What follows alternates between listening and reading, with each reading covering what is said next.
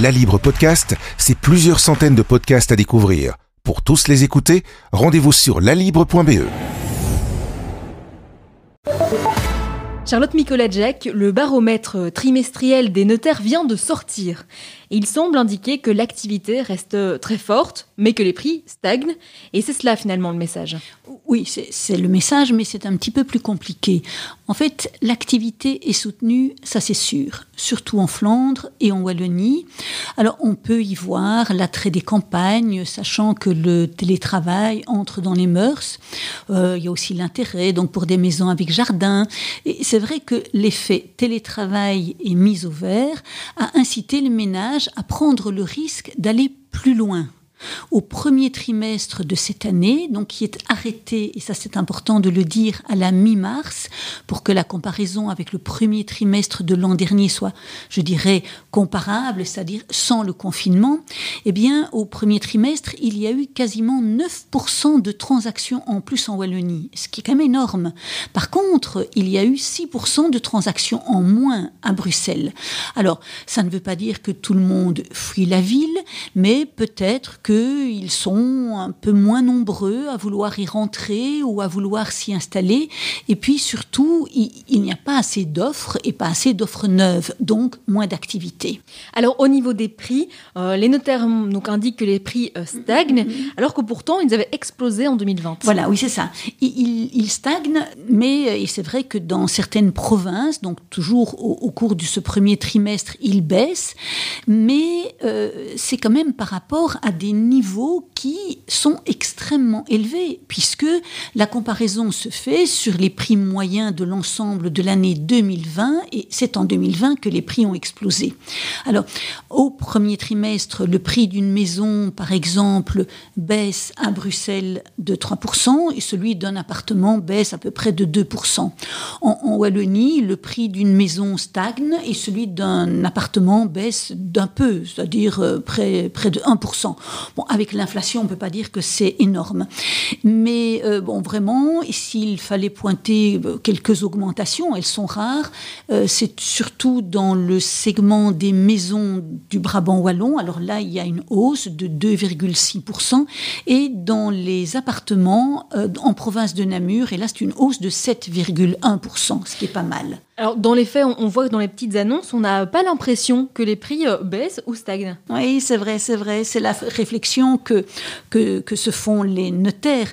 Alors, leur ressenti, c'est que les prix continuent à augmenter, surtout pour les beaux biens en bon état, bien localisés, qui sont très convoités. Par contre, si, comme vous le dites, sur papier, dans les statistiques, les prix stagnent, selon eux, c'est que ce qui s'est vendu en ce début d'année, euh, c'était en quelque sorte euh, ce qui ne s'était pas vendu l'an dernier, c'est-à-dire un peu euh, les fonds de tiroir, des biens moins recherchés, moins onéreux, plus isolés, moins proches des villes ou des grands axes, en, en moins bon état. Et c'est ça qui fait baisser et chuter la moyenne et selon le porte-parole de FedNote, qui est la Fédération du notariat, le grand public semble avoir assimilé que s'il voulait être propriétaire, eh bien, il lui fallait acheter ce qui restait, sans trop discuter le prix, tant la concurrence euh, est forte. Mais, dit-il,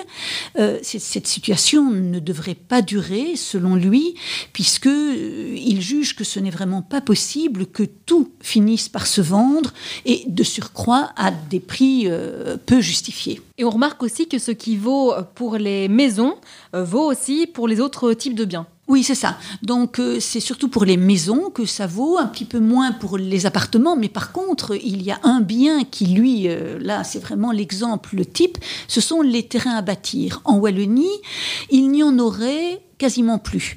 Alors, ceux qui achètent, ils n'achètent pas pour un placement, comme, comme ceux d'autres l'ont fait il y a 10, 15 ou 20 ans. Non, ceux qui ont acheté, ils ont acheté pour construire, ils savaient exactement ce qu'ils voulaient, très précisément, le nombre de pièces, etc. Et ils ont pensé que c'était plus compliqué pour eux d'acheter une maison et de la rénover que d'acheter un terrain. Et donc, ils ont beaucoup acheté et il n'y en a quasiment plus. Et si les candidats acquéreurs ont quand même réussi à mettre la main sur un terrain à bâtir, euh, c'est peut-être pour deux raisons. La première, la première raison, c'est que tous ceux qui avaient acheté il y a 10, 15 ou 20 ans un terrain en, tant que placement se sont dit c'est le bon moment de vendre. Le marché est chaud, ils peuvent euh, mettre, ils n'acceptent même pas de, négocier et les acquéreurs n'osent même pas négocier.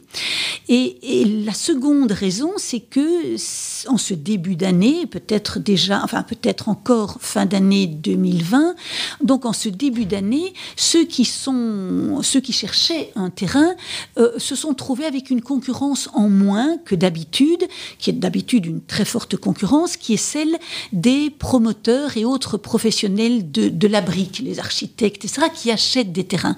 Eh bien, eux se sont montrés apparemment plus sensibles à la crise que les privés, et donc ces derniers, donc les privés, ont eu les coudées un peu plus franches.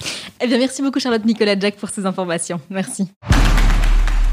La Libre Podcast, c'est plusieurs centaines de podcasts à découvrir. Pour tous les écouter, rendez-vous sur lalibre.be.